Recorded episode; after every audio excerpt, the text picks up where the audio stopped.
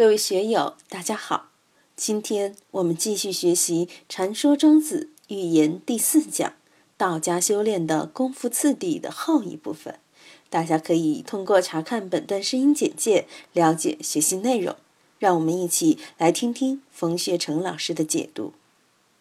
下面这一段应该是东郭子琪回应言承子由的一段话，这里面也谈到了世间相。我们如何面对生死？如何面对我们这一切的一切？生有为，死也，这是一个绝对的原则。生有为，谁不有为呢？小孩子上学是有为，我们上班挣钱也是有为，结婚安家也是有为，学道还是有为。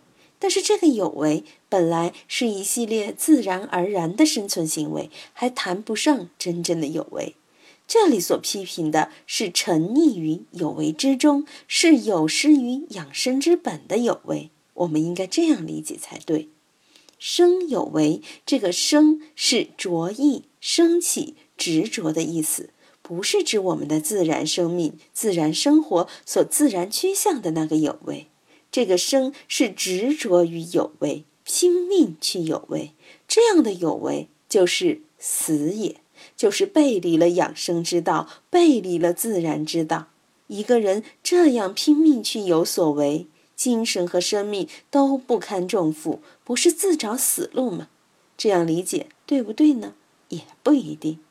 像我们学养生的，就建立了很多套学问，搞养生的这些锻炼也是有为嘛。但明明是养生，还是死也的话，那不就完蛋了吗？那还去玩什么呢？所以不能只从字面上去理解，《庄子》里面的语法结构和我们平常的语言习惯不太一样，所以我们一定要把这里弄清楚。生有为，就是不要刻意的去有为，不要拼了命去干事，去大有作为，一定要悠哉悠哉，顺应自然的去干事，要立足于养生之道去干事。这样才不会死也，才能够留得青山在，不怕没柴烧。所以生有为，死也。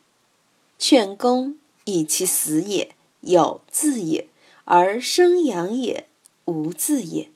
这里的“劝公”两个字应该放在“无字也”的后面。以其死也，有字也。生命有其运动的轨迹。这个字是生命自行运行的轨迹，是不为我们的主观精神所控制的。我现在想年轻一点，可年轻不了；我想帅气一点，也帅气不了。女士们都想漂亮，可以没法漂亮。美容拉皮儿这些不算。高个子想矮一点，胖子想瘦一点，想归想，结果人没有办法。所以，每一个人的生命都有他自己的特点，有他自己运行的轨迹，不能刻意的去摆弄它。以其死也，有自也。生死有生死的规律，谁也管不到。但是这个规律在哪里呢？而生养也，无自也。中国古代的生命学说认为，人是得阳气而生，阳气尽而死。生死有生死的缘由，死大家知道，一口气上不来就死掉了。不管你是老死的、安然死的、得病死的、横死的，都有原因。生是阳，阳的发动是无字也，它有什么来头说不清楚。有的人想生孩子，夫妇俩吃了十几年的药，不生就是不生，没有办法。有的人不想生孩子。但今年一个，明年一个，后年一个，挡也挡不住。这个就是赶阳气而生。你说生命到底是怎么一回事？现在的试管婴儿很方便，借胎怀孕也很方便。西方的医学简直没把这个当回事，克隆一个都可以。但是中国就不一样，他不认为这样的说法成立。佛教也不这样认为，他认为哪怕是试管婴儿，也必须要有神识投胎才行。中国上古的文化里面本没有神识的说法，也没有鬼投胎的说法，只有感阳气而生。这个阳气什么时候来，谁也说不清楚。夫妇交合的时候他就来了吗？未必一定会来。有的人到了七八十岁都没有儿女，也没有办法。所以阳气到来，生不由己。生的这个事，我们是没法掌控的。死容易啊！屠宰场里的那些动物，每天一群一群的被弄死，因为生是有，既然有，那么要让它死，让它没有，就很容易，时时刻刻都可以把它敲定。有一个存在，要取消这个存在，就可以有的放矢。但是生出生，阳气的发动是无形无迹的。无形无迹，你怎么去把控它？怎么去决定它？要让一个不知在哪里的东西变出来，要把一个东西无中生有的生下来，实在是没有办法。所以儿生养也，无字也。生的确是其来无由，而死的因由，大家都清清楚楚、明明白白。这之后才是劝功。就是奉劝大家，奉劝世人们要公正、公平、心平气和的、自然而然的看待生死这个事。前面说的生死是对生命而言，那么事业的生死呢？国家民族的兴衰呢？这也是一个生死。面对这个事情，我们的心都要公，要公平公正的对待，以平常心来看待，要顺应自然。不要那么刻意。东郭子期对言承子由说了这么一通话以后，就说：“而果然乎？你真的达到这个境界了吗？你是不是有这样的境界呢？”呜呼，其所是；呜呼，其所不是。是是指我们的心要有所是，我们的命要有所事，我们的事业也要有所事。是就是和谐、安逸、舒服、自在。呜呼，其所适，我们所适应的地带在哪里？我们的心应该放在什么地方？用大学里的话来说，大学之道在明明德，在亲民，在止于至善。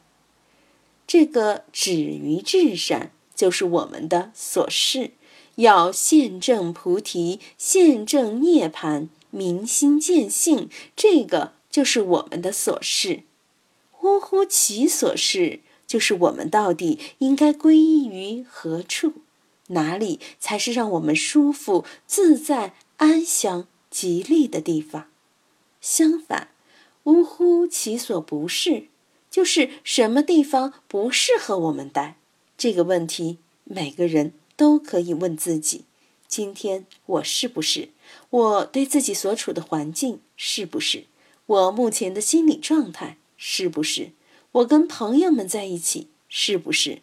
我跟自己的人事圈是不是？是又该如何？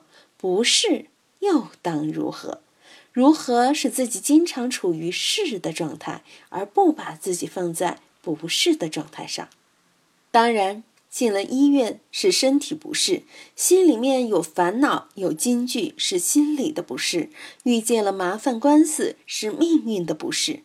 那么还是回到庄子达生篇：望足履之事也，望腰带之事也，望是非心之事也。我们要学会把生命、生活、精神都放在一个很舒畅、很自在的地带。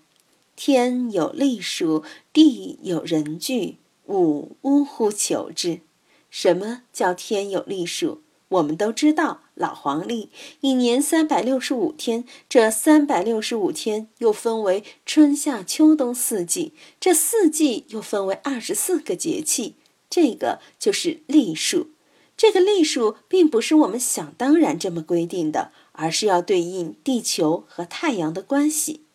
我们现在知道的是地球围着太阳转，但是在古代，人们则认为太阳围着地球转。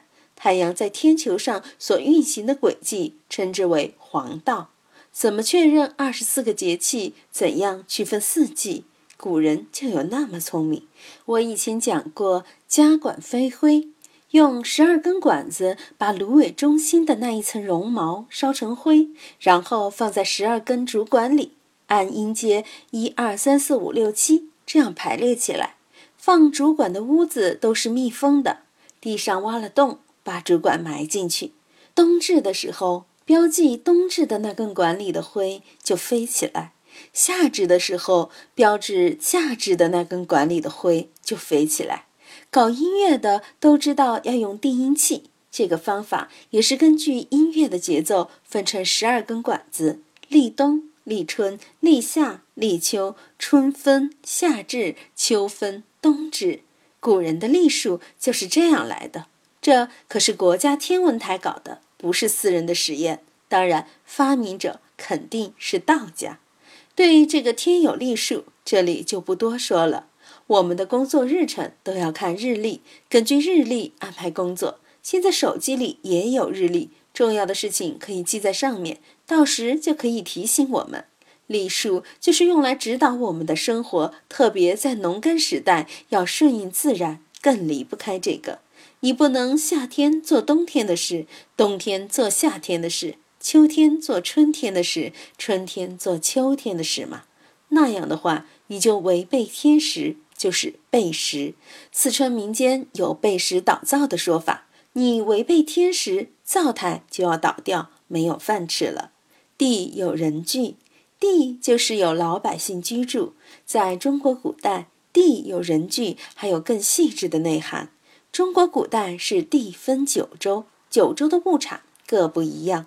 天子所居的地方是都城，诸侯所居的地方是州，下面还有府。县乡村都有人居，山里的人怎么居，水边的人怎么居，平原的人怎么居，宰役里又怎么居，这些都有高低贵贱之分。